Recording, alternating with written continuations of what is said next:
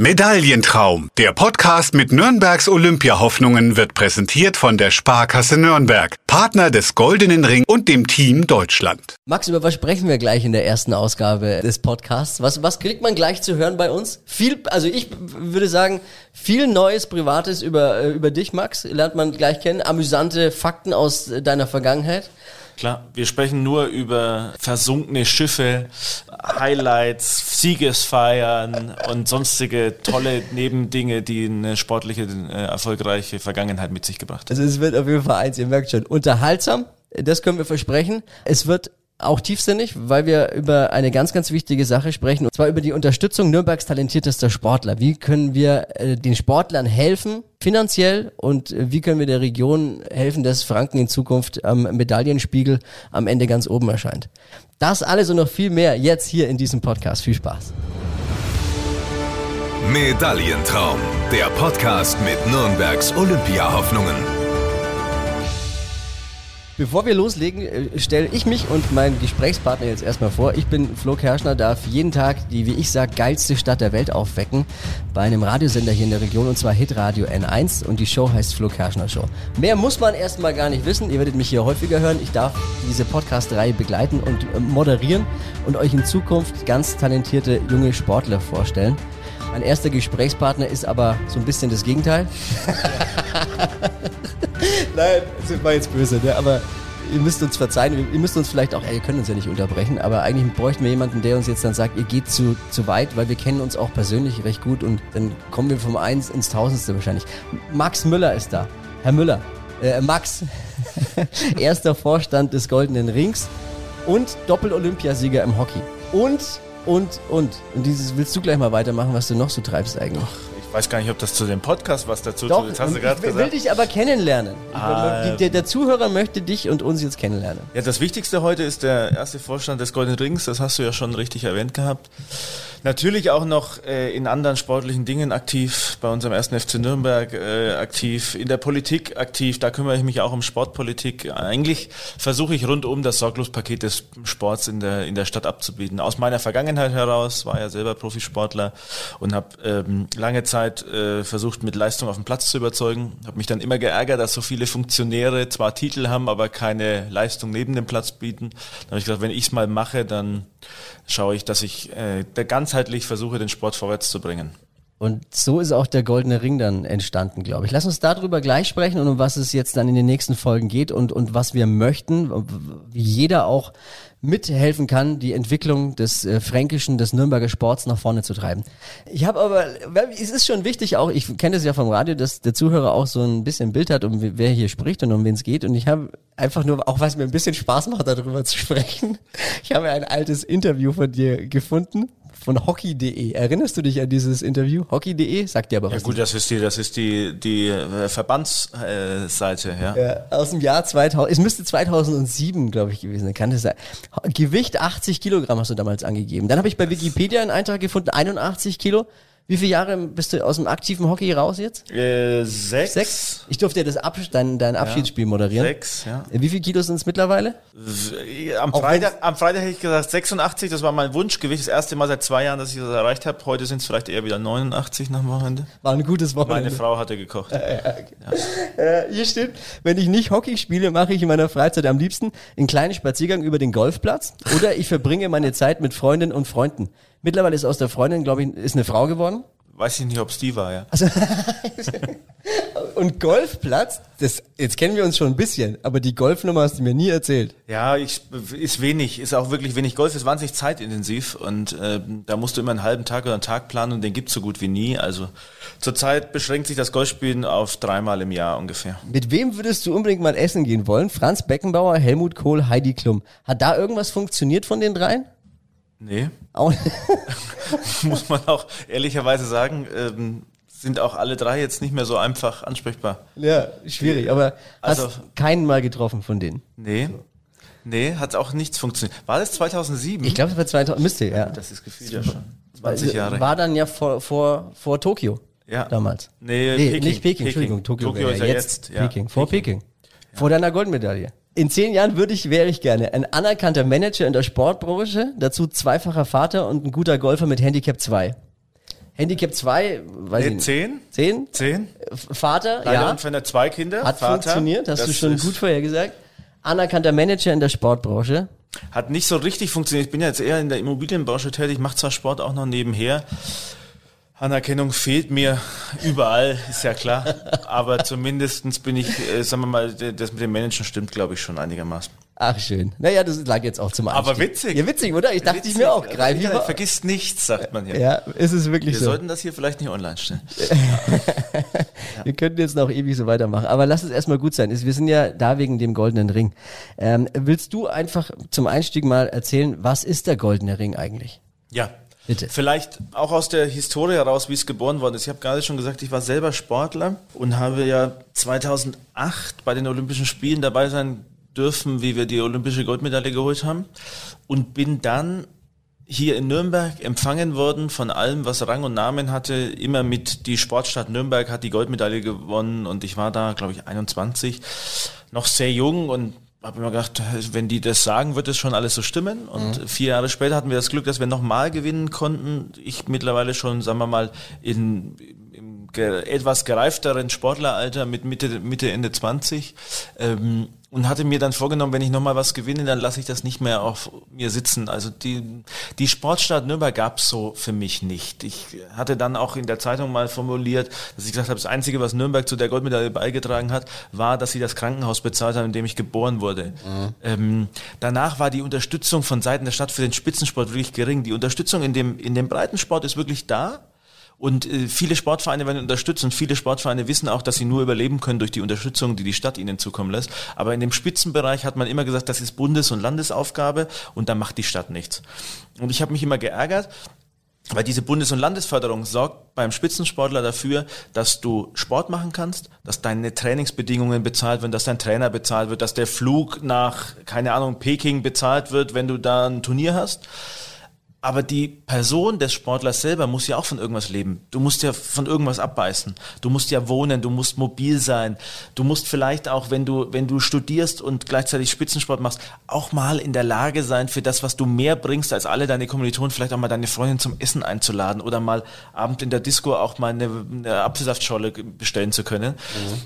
Und auch davon musstest du irgendwie abbeißen. Und ich habe mir gesagt, das muss doch möglich sein, dass sich da auch die Stadt einbringt und dass die Stadt auch was tut. Und ähm, hatte das dann mal platziert auch, gab ein Krisengespräch mit dem damaligen Sportbürgermeister äh, Horst Förder und was kann die Stadt da tun.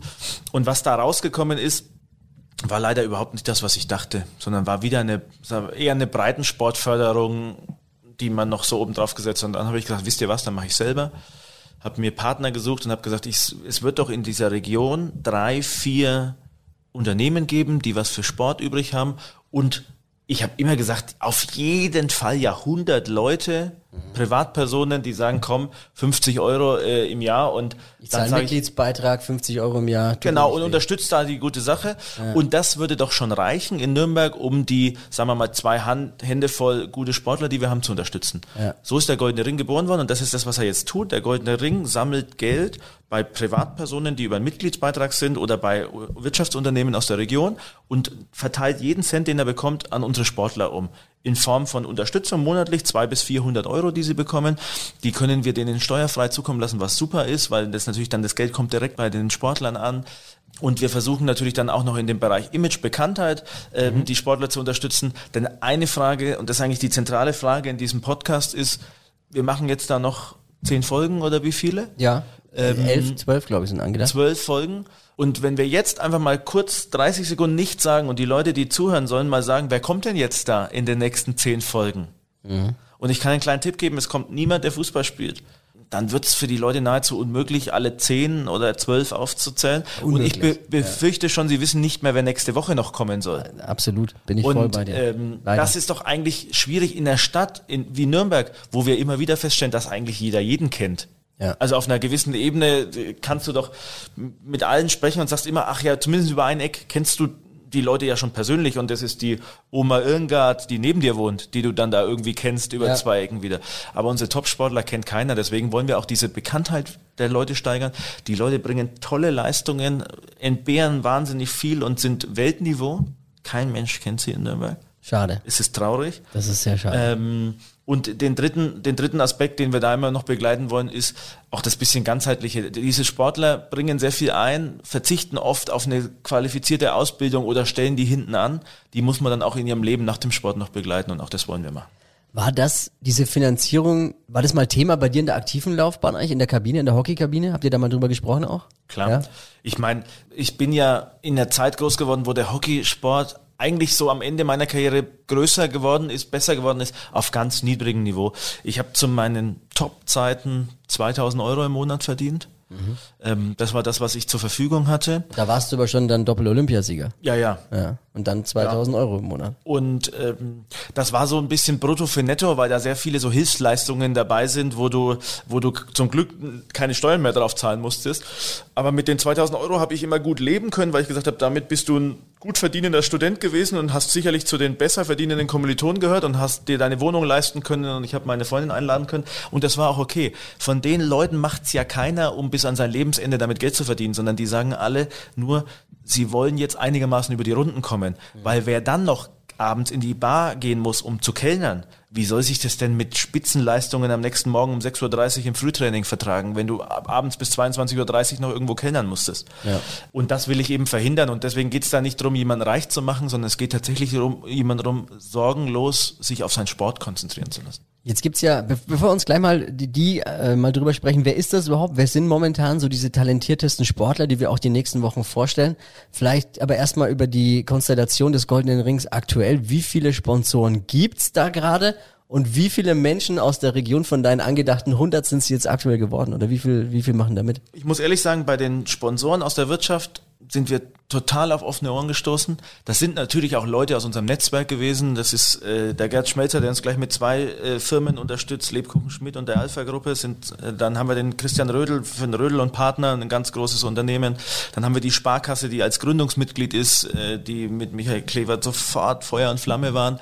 Ähm, auch und haben mit IPP jemanden, den ganz wenige kennen aus der Medizintechnikbereich. Aber diese fünf sind uns eigentlich von Anfang an treu. Mhm. Wir haben in der Tucher Brauerei noch jemanden, der, der im geringeren Umfang noch dabei ist. Aber die fünf sind eigentlich die, die den goldenen Ring tragen. Die sind von Anfang an Feuer und Flamme gewesen.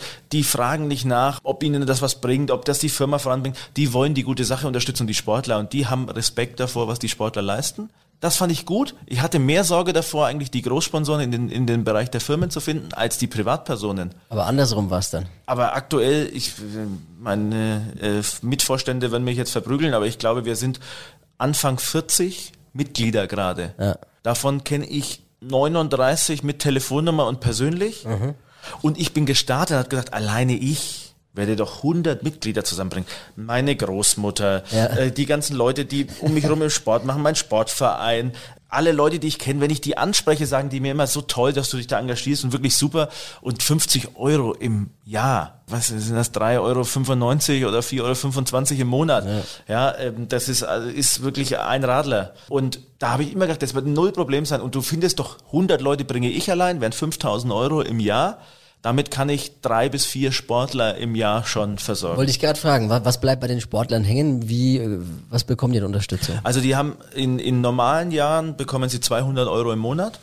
Und in den vorolympischen Jahren, weil dann der Aufwand nochmal steigt, 400 Euro im Monat. Das sind die, sind die Beträge, die wir denen, denen zukommen lassen können und auch wollen. Wie gesagt, es geht da nicht darum, dass da jemand 4.000, 5.000 Euro von uns kriegt. Das aber ist das gar nicht unser Anspruch. Schon. Das kann, kann man sich ja kaum vorstellen, aber das ist eine große Hilfe schon. Aber Flo, das sind die entscheidenden Euro. Das ist tatsächlich so, weil das die Euro sind, die du kriegst obendrauf. Und die sind on top. Mhm. Und das sichert den Sportlern einen Vorteil, und eine gewisse Konstanz und Sicherheit und der Stadt Nürnberg, und darum geht es uns eben auch als Goldenen Ring, auch einen gewissen Wettbewerbsvorteil. Denn wir stellen immer wieder fest, dass top talentierte Sportler in Nürnberg die Stadt verlassen müssen, weil es irgendwo in einer Stadt halt vielleicht einen, einen Judo-Verrückten oder einen Ringer-Verrückten oder einen Schwimm-Verrückten gibt, der sagt, komm zu mir, ich stelle dich in meiner Firma an, du kriegst 200, 300 Euro. Und dann müssen Sportler ihre, ihr Lebensmittelpunkt verlagern wegen 300 Euro im Monat. Ja.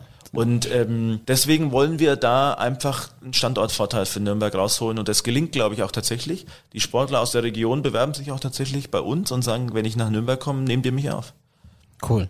Das ist schon mal ein Erfolg. Jetzt gilt es einfach noch ein paar Mitglieder ähm, zu finden. Ihr, ihr könnt ja auch jetzt schon mal nebenbei reinsurfen, der-goldene-ring.de, da findet ihr alle weiteren Informationen, wie ihr Mitglied werden könnt. Ähm, es geht darum, Nürnberger talentierte Sportler, Nürnbergs talentierteste Sportler zu unterstützen. Wer sind denn diese Sportler und, und wie sind die Goldchancen? Ja, das äh, äh, ist auch natürlich immer spannend. Darauf ziehen wir ja ab. Wir ziehen ja auf die olympischen Sportarten ab. Das heißt, äh, in unserer Satzung steht, dass wir nur Sportler unterstützen können, die bei den olympischen oder paralympischen Sportarten teilnehmen können, mhm. weil wir einfach gesagt haben, das bringt eine gewisse Fokussiertheit und eine gewisse Organisiertheit, einen gewissen Wettbewerbsgrad, mit dem wir unterstützen wollen. Da haben wir eine schwankende Sportlanzahl, so zwischen 8 und 15 schwankt das immer. Das sind tatsächlich alle Sportler, die wir identifizieren könnten, die entweder in Nürnberg leben oder für einen Nürnberger Verein starten und tatsächlich Chancen haben, bei den nächsten Olympischen Spielen teilzunehmen. Das sind bei uns Schwimmer, Ringer, ja. Fahrradfahrer. Und wir haben zum Beispiel auch festgestellt, ein Bereich, diese Paralympischen Spiele, die ja noch weniger im Rampenlicht stehen als die normalen Sportler, überwiegt bei uns in Nürnberg. Das heißt, die größten Medaillenhoffnungen bei uns kommen aus dem paralympischen Bereich ja. und auch die meisten Sportler mittlerweile haben einen paralympischen Hintergrund und das finde ich auch toll, weil die normalerweise ja noch weniger im Fokus stehen. Das ist ja schon tatsächlich, wenn bei Olympia der Bekanntheitsniveau, sagen wir mal, knapp über der Tischkante ist, dann ist er ja bei den paralympischen Spielen nur knapp über dem Boden und das ist eigentlich total schade, mhm. weil die genauso Top-Leistungen bringen und teilweise sogar noch unter schwereren Voraussetzungen. Es sind fünf, fünf olympische Athleten, Taekwondo, Triathlon, 400 Meter Lauf, Boxen und Ringen, die ihr unterstützt und mhm. fünf paralympische Sportarten, also 50-50 gerade, eben Goalball. Mhm. Eine Sportart, ich habe ein Video gesehen, also das müssten wir eigentlich auch mal machen, oder? Ja, absolut. Kann da, sich keiner da, was darunter da vorstellen. Kriegst du, da kriegst du auch äh, Respekt vor dem, was die da machen und äh, da siehst du auch erstmal, wie du als Normalsehender dich auf deine Augen verlässt und wie du hilflos du bist, wenn du die nicht nutzen kannst. Das ja. ist im Prinzip wie äh, Fußball für Blinde sozusagen. Also da bin ich sehr auf das Interview gespannt. Äh, Paracycling, Paraschwimmen, Para-Taekwondo und Para-Tischtennis. Mhm. Das sind diese Sportarten, in denen unsere Sportler äh, aus der Region gerade eben unterwegs sind. Für welche würdest du dich entscheiden? Wenn du jetzt äh, bei Olympia antreten müsstest, äh, Start deiner Karriere, darfst du eine aussuchen? Bist du Tischtennis begabt? Tischtennis habe ich tatsächlich ganz gut äh, Triathlon, können. Triathlon kannst du vergessen, wenn du jetzt sagst. Da würde ich, würde ich dir nicht abnehmen. Nee, das st stimmt auch tatsächlich nicht. aber ähm, ich denke, Tischtennis wäre wirklich was, wo ich noch zumindest einigermaßen einen Auftrag hätte. Äh, wenn ich schwimme zum Beispiel, dann schmeißt man mich ins Wasser und das Wasser wird drei Grad wärmer, aber vorwärts kommen tue ich nicht. Ähm, also es ist tatsächlich, habe ich großen Respekt vor all diesen Leistungen, gerade auch vor Absolut. den Ausdauersportern, also Paracycling oder Fahrradfahren an sich auch. Boah, die müssen viele, viele Stunden aufs Rad, um überhaupt eine Trainingseinheit zu absolvieren. Da hatte ich immer großen, große Angst vor solchen Einheiten. Äh, für die Olympischen Spiele, wenn sie denn stattfinden in Tokio, qualifizieren sich von denen momentan drei Athleten. Äh, das ist der Matthias Schindler, Paracycling, der Taliso Engel, ja. Paraschwimmen und Thomas Steiger, Goalball. Ja. Glaubst du, dass die Olympischen Spiele, Spiele in Tokio überhaupt stattfinden. Vielleicht auch, äh, wissen sind wir schon schlauer, wenn der Podcast ausgestrahlt wird in ein paar Tagen. Aber la lass uns da mal vielleicht, was denkst du, wie ist deine Einschätzung? Also ich glaube schon, dass sie das durchziehen wollen. Ich befürchte, was für die Sportler sehr dramatisch ist, dass es ohne Zuschauer vonstatten gehen wird. Mhm. Äh, aber ich glaube, dass die Olympischen Spiele an sich stattfinden werden und sollen. Da ist so viel vorbereitet worden, da ist so viel Geld in die Sportarenen geflossen, da ist so viel Herzblut von den Organisatoren drin. Ich glaube, dass sie versuchen werden, das stattzufinden unter großen hygienischen Voraussetzungen, unter, unter großen Sicherheitskonzepten, die es ja sowieso bei Olympia schon immer gibt die halt jetzt um diesen hygienischen Bereich erweitert werden müssen. Aber ich glaube schon, dass sie stattfinden lassen werden. Aber halt, wie gesagt, ohne Zuschauer. Das ist sehr schade, weil natürlich das alles Sportarten sind, die sonst überhaupt nicht im Fokus sind. Also Damenboxen, äh, keine Ahnung, ob die mehr als 50 Zuschauer haben bei einem normalen Event. Das sind alles so Dinge, da bist du bei Olympia halt einmal in deiner Karriere im, im Fokus und dann sind da mal 10, 12.000 Leute in der Halle das ist wahrscheinlich für die Sportler mit das Schlimmste an dieser Pandemie, dass sie um dieses Erlebnis gebracht werden, dass ja, sie mal voll. einmal vor vollem Haus spielen können. Total. Und du bereitest dich darauf vor, dann wird's verschoben. Das ist ja für einen Sportler das Schwierigste. Du, eigentlich, du trainierst ja auf ein festes Ziel hin, dein Trainingsplan ist danach ausgerichtet und dann verschiebt sich dieses Ziel immer weiter. Ja. Und du musst dich fit halten. Ah, das macht ja auch psychisch was mit einem. Das war im letzten Jahr natürlich auch und ich habe ja noch ein ein paar von meinen Jungs, mit denen ich früher Hockey gespielt habe, spielen ja immer noch und so, mit denen habe ich Kontakt auch, die, die wollten aufhören. Die haben ihr ganzes Leben, die haben ihr Studium danach beendet, die haben ihre Familienplanung danach ausgerichtet, ja. die haben ihr ganzes Leben danach ausgerichtet, dass sie letztes Jahr im Herbst nicht mehr Profisportler sind. Ja. Und jetzt verschieben die das nochmal. Jetzt haben die aber drei Jahre darauf trainiert, dass, da kannst du jetzt auch nicht sagen, jetzt ist ein acht Monate später, jetzt gehe ich nicht mehr hin. Ja. Jetzt haben die alles wieder verschieben müssen, alles zurück. Ich meine, das mit der Familienplanung kannst du dann irgendwann nicht mehr verschieben. Die sind halt jetzt dann schon Väter, wenn sie dann da hinfahren. Es war auch nicht mehr zu ändern. Da kannst du auch nicht sagen, bitte, bitte, einmal ja. wieder zurückdrehen, die Spirale.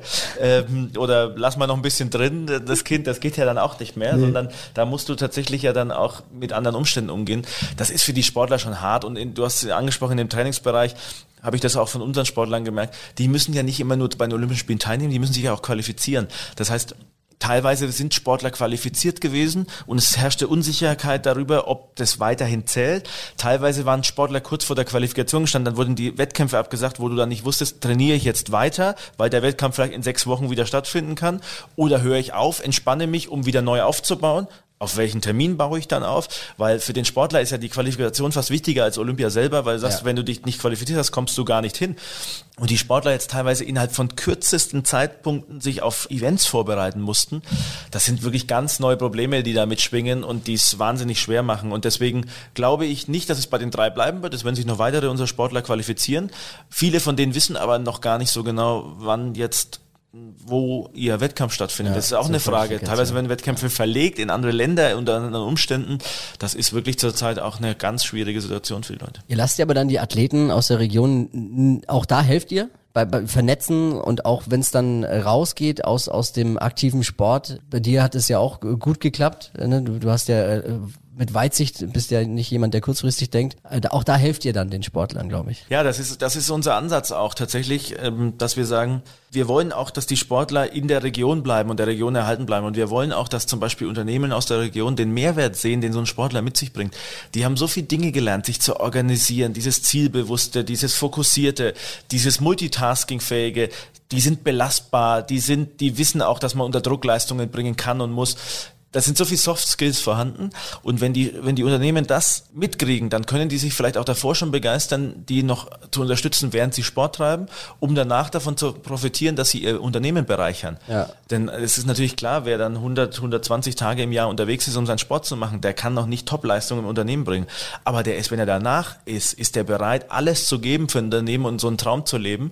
Und ähm, das wollen wir einfädeln, da wollen wir Kontakte besorgen. Da wollen wir auch den, den Unternehmen sagen, schaut nicht so sehr auf die Noten bei denen, schaut auf die Dinge, die sie geleistet haben, nebenher noch. Denn klar ist, wenn, wenn die Noten vielleicht bei denen ein bisschen schlechter sind als bei einem normalen Studierenden, ja, der hat sich da aber auch voll darauf fokussiert. Unser Sportler war vielleicht kurz vorher noch, ich weiß nicht, in Seoul und hat da noch ein Turnier gehabt und mhm. hat auf dem Rückflug quasi noch gelernt für eine Klausur, wo er dann macht, zwölf Stunden Zeitverschiebung am nächsten Tag in die Uni gegangen ist und ja. die Klausur geschrieben hat. Das sind Sachen, die sind nicht erfunden, die passieren tagtäglich bei unseren Sportlern. Ja. Und das muss man den Unternehmen immer wieder beibringen, weil eben wenn die Leute nicht mit dem Leistungssport groß geworden sind, die da unterscheiden in Unternehmen, dann wissen die sowas einfach nicht und wissen von diesen Härten und von diesen Umständen nicht. Und das sehe ich auch als unsere Aufgabe, dass wir da verbinden, koordinieren und wir stellen schon wirklich fest auch, dass der ein oder andere dann auch in der Retrospektive sagt, das war so super, dass wir die damals mit aufgenommen haben. Ja, der Goldene Ring ist momentan überall zu sehen auch. Wollen wir kurz über die mehr als gelungene Plakatkampagne sprechen, die, wenn ihr durch Nürnberg gerade eben fahrt oder durch die Region hier, dann seht ihr, wenn ihr ein bisschen aufmerksam seid, ganz viele Plakate mit der Goldene Ring, wo man die Sportler und die Unterstützer auf dem Plakat auch mal sieht.